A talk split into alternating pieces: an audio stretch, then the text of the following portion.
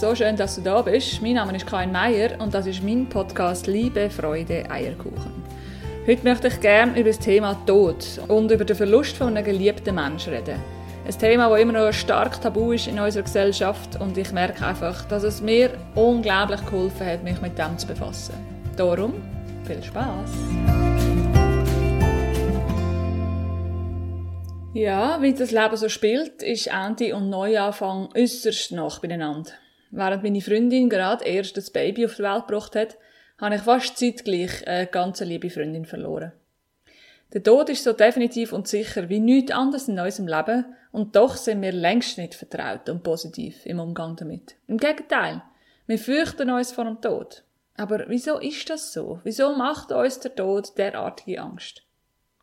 ist gar nicht so einfach herauszufinden, woher die Angst vor dem Tod kommt. Es kann sein, dass unser individuelles Leben zunehmend an Wichtigkeit gewonnen hat und das Streben nach Erfüllung Priorität hat. Auch ist der Tod zunehmend aus dem Alltag verschwunden, weil viele in Heimen oder Spitälern sterben. In unserer heutigen Gesellschaft hat sich der Tod darum zum Feind entwickelt. Und vor dem verschliessen die meisten Menschen ihre Augen. Sie wollen sich einfach nicht damit auseinandersetzen.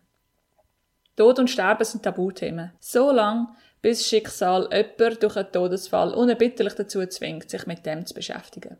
Wenn man das macht, dann kann der Tod seinen übergrossen Schrecken verlieren und wieder als das begriffen werden, was er ist, nämlich Bestandteil von einem natürlichen Kreislauf in der Natur. Und genau so ist es mir auch gegangen. Die eigene Auseinandersetzung mit dem Thema Tod ist mir lang äußerst schwer gefallen. Oder besser gesagt, ich bin dem Thema einfach aus dem Weg gegangen. Und wenn jemand aus meinem Freundeskreis einen lieben Mensch verloren hat, dann habe ich mich total hilflos gefühlt. Ich habe nie gewusst, was sagen. Vielleicht auch, weil ich bis dort niemand verloren habe, wo mir nachsteht. Ich habe also auch gar nicht gewusst, wie sich so etwas wirklich anfühlt. Erst vor ein paar Jahren habe ich dann selber einen geliebten Menschen gehen lassen.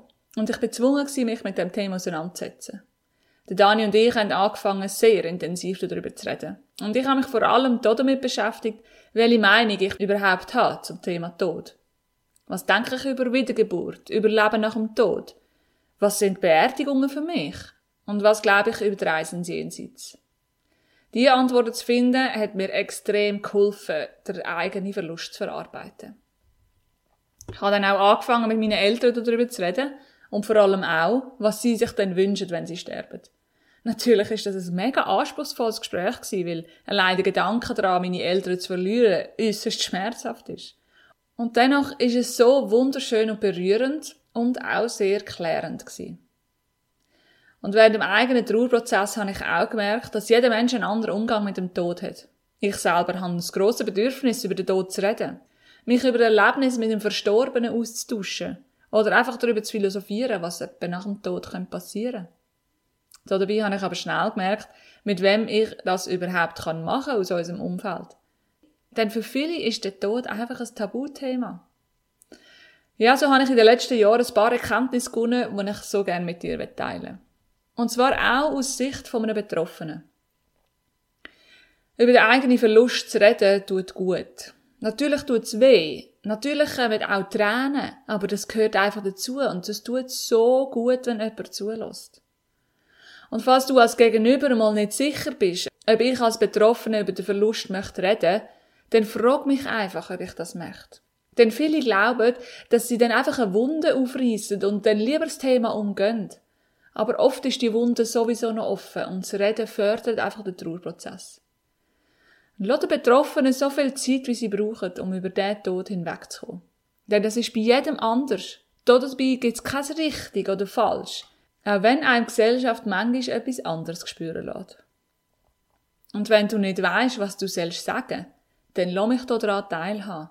Dann sag mir, ich weiß nicht, was ich soll sagen. Oder mir fehlen die Worte. Oder ich fühle mich ohnmächtig. Oder ich möchte so gern für dich da sein, aber ich weiß nicht, was ich soll machen. Das hilft. Das hilft. Und ich weiß dann, wo du gerade gedanklich stehst und ich fühle mich dir nach. Denn einfach nichts zu sagen und das Thema zum Gehen ist viel schwieriger. Oft schafft das auch eine Distanz zwischen zwei Menschen.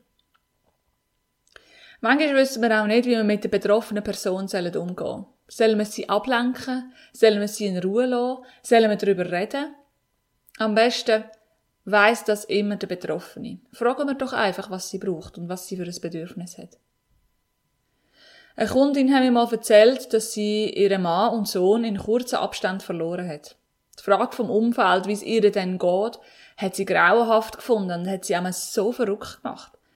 Sie hat sich so belächelt gefühlt, denn was glauben wir denn, wie es jemandem geht, wo seine zwei wichtigsten Menschen verloren hat?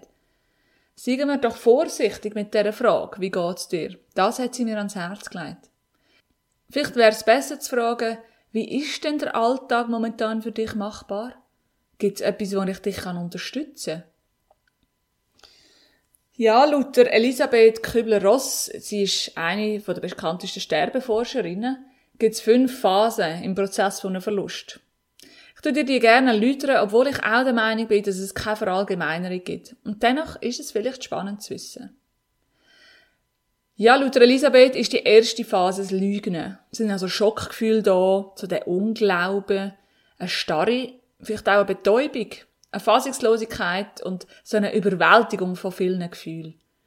In dem Moment ist das Lügen ein Schutz vom Trauernden, bis er halt einfach so weit ist, dass er sich dem Tod kann stellen Die Trauernden hören dann automatisch von selber auf mit dem Lügen, wenn sie so weit sind. Die zweite Phase ist die Wut. Wieso ausgerechnet ich? Wieso mein Partner, mein Mami, mein Papi oder mein Kind? Das sind Fragen, wo sich der Trauernde oft mit großer Wut verbunden stellt. Vorwürfe an Beteiligte, vielleicht auch an Gott oder an andere Dritte, sind auch völlig normal. Und die Wut hilft dem Trauernden, sich vom Schmerz zu erholen. Das Unterdrücken von dieser Wut ist gefährlich und kann zu Depressionen und Feindseligkeiten führen. Aber über die Wut reden, vielleicht ein Tagebuch schreiben oder ein Einschlagen auf ein Küsschen können absolut helfen. Die dritte Phase. Feilschen und verhandeln. Man fängt also an, nach Antworten und Erklärungen suchen. Auch Schuldgefühle gehören hier dazu. Vorwürfe an sich selber. Hätte ich doch nur. Oder wieso habe ich nicht? Quälende Fragen, die man sich selber stellt. Und hinter dem nicht können annehmen steckt auch oft der innige Wunsch, nochmal Zeit mit dem Verstorbenen zu verbringen. Da dabei ist es einfach auch wichtig, dass man anfängt unterscheiden zwischen wirklicher und falscher Schuld. Ein Gefühlschaos ist da, Angst, Widerwille, Zweifel, Erleichterung, Wut und Traurigkeit. Und manchmal eben auch ein Verhandeln und Feilschen mit Gott. Die vierte Phase. Depression. Das Gefühl von, es ist vorbei. Es zeigt sich eine Form von Hoffnungslosigkeit, von Trägheit, Apathie, Isolation und Traurigkeit. Vielleicht sind auch Angstgefühle da. Und es fällt einem schwer, zwischen realistischen und unrealistischen Ängsten zu unterscheiden. Und die fünfte Phase, Akzeptanz. Es ist gut so. Es zeigt sich neue Hoffnung, Licht am Ende vom Tunnel. Der Tod wird als Realität akzeptiert und das Interesse am Leben kehrt zurück. Der Betroffene kann an Verstorbene denken, ohne von grosser Traurigkeit überwältigt zu werden.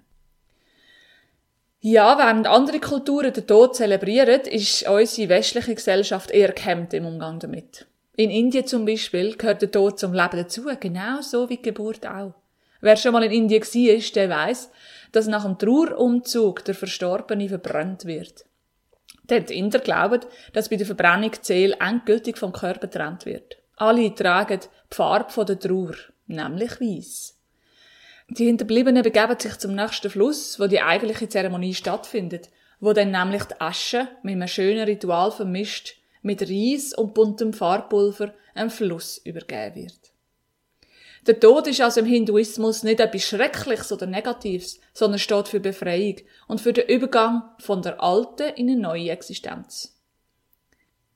Glücklicherweise gibt es auch in der Schweiz Menschen, die sich sehr gut mit dem Tod auseinandergesetzt haben und dich ideal begleiten können. Menschen wie meine Kollegin Andrea Schena, die Ritual- und Zeremoniegestalterin ist. Sie begleitet Todesfälle mit wunderschönen Abschiedszeremonien. Oder auch Menschen wie David Neff, der mit seiner Firma Finis alle möglichen Arten von Bestattungen macht und dich unterstützt beim gesamten Organisationsprozess. Beide tue ich in den Shownotes verlinken, falls du Interesse hast. Ja, so merke ich, dass ich, seit ich über den Tod geredet und viel nachgedacht habe, viel ruhiger bin und mit solchen Nachrichten viel besser kann umgehen Für mich ist ganz klar, dass es die Wiedergeburt gibt und jedes Leben zu seiner Zeit beendet wird. Das gibt mir grossen Trost und auch mit dem Daniel darüber geredet zu haben, was wir dann machen, wenn wir plötzlich allein sind, gibt mir grosse Ruhe und Zuversicht. Der Moment wird kommen, dass ich mich von meinen Liebsten trennen muss. So spielt halt einfach das Leben. Doch wir sehen uns wieder. Das glaube ich. Und an was glaubst du? Ja, das war es mit meinem Input zum Thema Tod. Danke fürs Zuhören und ich bin dir mega dankbar, wenn du von meinem Podcast weiterverzählst. Denn meine Vision ist es, so viele Menschen wie möglich zu erreichen mit meiner Arbeit. Ich bin auch Integralcoach und habe jeden Samstag einen freien Coaching-Raum. Wenn du gerne mal Coaching oder Psyche ausprobieren dann melde dich gerne bei mir. Und sonst freue ich mich, wenn du es anderes Mal wieder reinlässt. Bis bald wieder. Tschüss.